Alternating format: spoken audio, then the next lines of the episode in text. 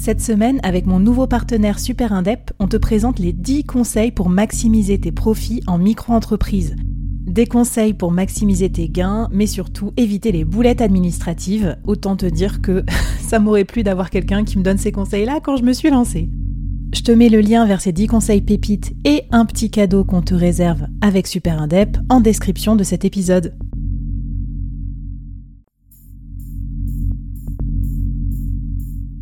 Quoi ressemblerait ton business si tu pouvais être épaulé par les meilleurs experts?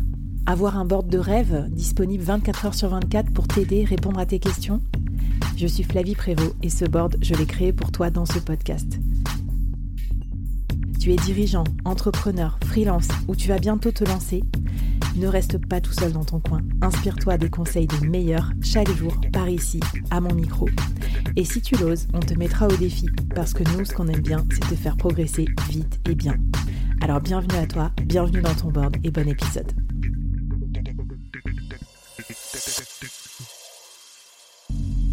Aujourd'hui, je te présente une nouvelle mini-série, 5 épisodes express à binger pour progresser vite et bien sur un thème business incontournable. N'oublie pas de t'abonner à la newsletter dédiée pour recevoir les bonus. Allez, c'est parti pour le premier épisode de la série.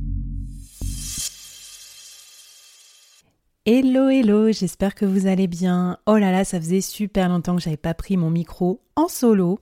Eh bien, je suis ravie de vous accueillir sur cette mini-série solo où je vais vous raconter les 5 concepts qui ont changé ma life de solopreneur.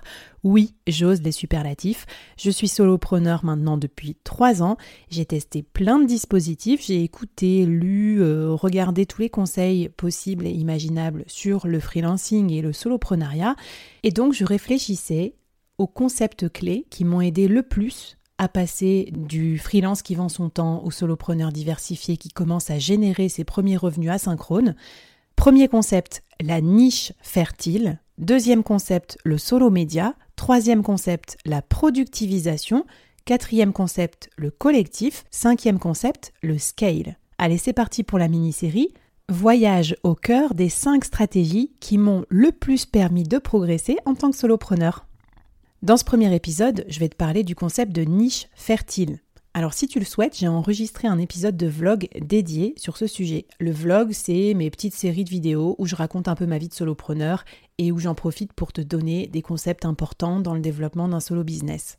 Ça se passe sur ma chaîne YouTube et dans cette vidéo, je t'emmenais avec moi à un événement Web3 pour te montrer des freelances qui ont osé pivoter dans un nouveau domaine d'activité un domaine plus rentable, un domaine plus désirable, un domaine qui leur permet de se différencier de la concurrence et de gagner mieux leur vie. Alors qu'est-ce que j'appelle la niche fertile?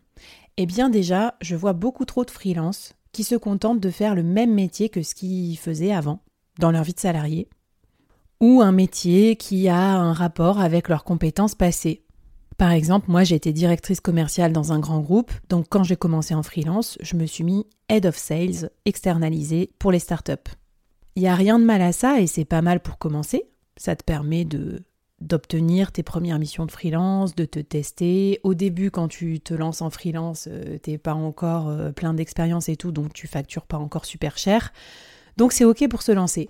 Mais quand on fait ça, forcément, on rencontre rapidement un premier problème, qui est que tout le monde fait le même métier que nous, ou en tout cas en apparence. On est donc dans un océan rouge, un océan dans lequel tout le monde se bat pour avoir les mêmes clients, c'est un bain de sang, et du coup c'est difficile de se différencier, c'est encore plus difficile d'avoir des prix élevés parce qu'on est capé par les prix du marché, voire même les nouveaux entrants pratiquent des prix encore plus bas, donc ça fait baisser les prix de tout le monde et donc la rentabilité du freelance. Es Chief Marketing Officer, tu es peut-être dans un océan rouge, ou encore si tu es rédacteur web, et même si tu es développeur. Pour sortir de cet océan rouge, il va falloir monter d'un cran niveau spécialisation.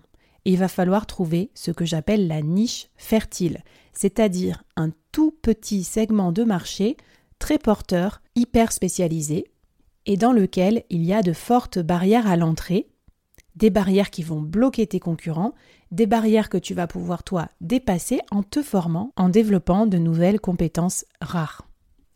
Exemple de niche fertile, ghostwriter sur LinkedIn ou Chief Impact Officer à temps partagé pour les startups. Encore, No Code Ops, une personne qui va organiser et installer tous les outils et toutes les automations en no code dans une entreprise.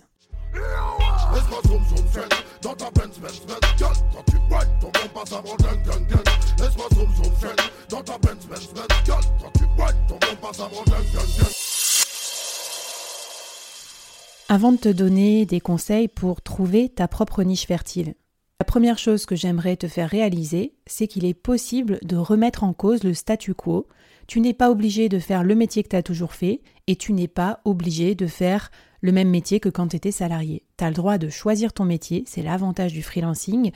Pour cela, il va falloir acquérir des compétences nouvelles, donc te former, et ensuite acquérir de l'expérience sur ce nouveau domaine. Mais ça, c'est facile, et en trois mois, six mois, un an de freelancing, tu peux acquérir ces compétences et cette expérience. Alors, comment trouver sa niche fertile? Si tu achètes l'accélérateur solopreneur, tu auras tous les exercices et toutes les méthodes pour la trouver. Si tu fais le bootcamp Objectif Solopreneur avec moi, tu auras en plus la force du groupe et le coaching avec moi pour trouver la parfaite niche fertile pour être un freelance hyper rentable, hyper cher, hyper désirable. Mais si tu veux la trouver tout seul, c'est possible aussi. Voilà les questions que je te conseille de te poser pour trouver ta niche fertile. Première question, quelles sont tes expertises? Là-dedans, on va lister tes expertises à la fois fonctionnelles, par exemple marketing, finance, gestion, mais aussi tes expertises sectorielles, par exemple industrie pharmaceutique ou e-commerce. Tu vas tout, tout, tout lister car ta niche fertile est peut-être dans une de ces micro-compétences. Je pense à Manon Verbeck, une solopreneur que j'adore et qui avait choisi comme micro-compétence l'art de faire des beaux carousels sur LinkedIn. Elle en a même fait un produit et c'est ce qui lui a permis de se différencier au sein de l'océan rouge des designers.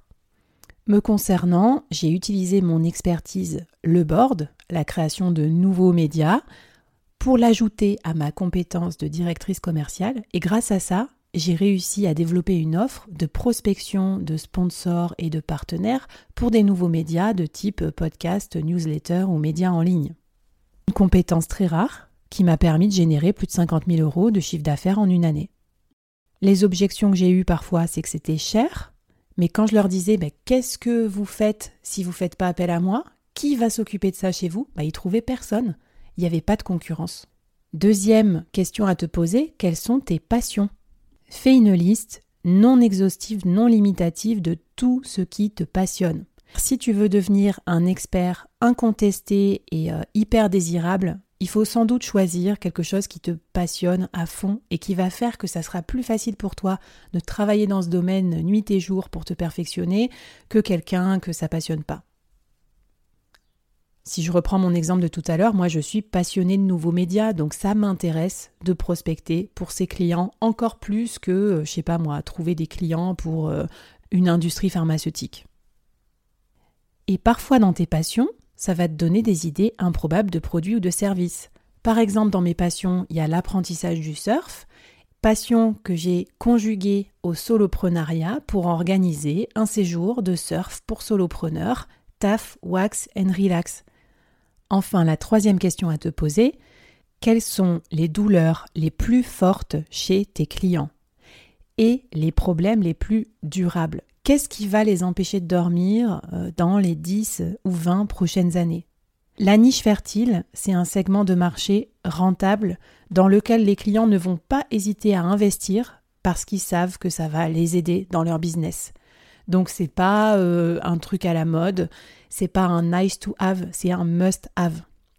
Je reprends l'exemple des ghostwriters sur LinkedIn. Le fait de devoir s'exprimer en tant que fondateur sur les réseaux sociaux pour euh, développer la marque employeur, pour faire connaître son entreprise, c'est une tendance de fond. Tous les founders de start-up vont devoir en passer par là, ça va pas être périmé et si demain c'est pas LinkedIn, c'est un autre réseau social, ça marchera encore. Donc tu vois, c'est une tendance fondamentale, c'est un besoin très douloureux pour les founders parce qu'ils ont peur de parler, ils savent pas comment le faire et ils n'ont pas le temps. Donc ils sont prêts à externaliser ça très cher à des ghostwriters. Il y a plein de euh, tendances fortes qui traversent les business en ce moment. Je te prends l'exemple de l'intelligence artificielle où en mettre, comment changer ses process, euh, comment adapter ses équipes par rapport à ça? Ça, c'est par exemple une niche que nous, on exploite avec mon collectif Fleet. On a mis en place une task force IA et on accompagne les entreprises à mettre en place tous ces nouveaux process, à leur montrer comment faire et à aider leur équipe à savoir les utiliser, eh ben ça marche super bien, il y a beaucoup de traction en ce moment dans les entreprises et c'est durable parce que aider les équipes à mieux travailler et à être plus productives, c'est quelque chose euh, pour lesquels les entreprises seront toujours prêtes à payer. En répondant à ces trois questions, tu vas définir ton monopole personnel et donc trouver ta niche fertile. Si tu as des questions, j'y répondrai avec plaisir sur les réseaux sociaux. Tu peux également t'abonner à ma newsletter Solopreneur. Je t'envoie tous les bonus tous les vendredis après les épisodes du board. Et bien sûr, je te mettrai en lien les programmes d'accélération solopreneur que je te propose pour creuser encore plus ces concepts. Rendez-vous pour l'épisode numéro 2 où je vais te parler d'un concept fondamental pour mon solo business, le solo média. C'est parti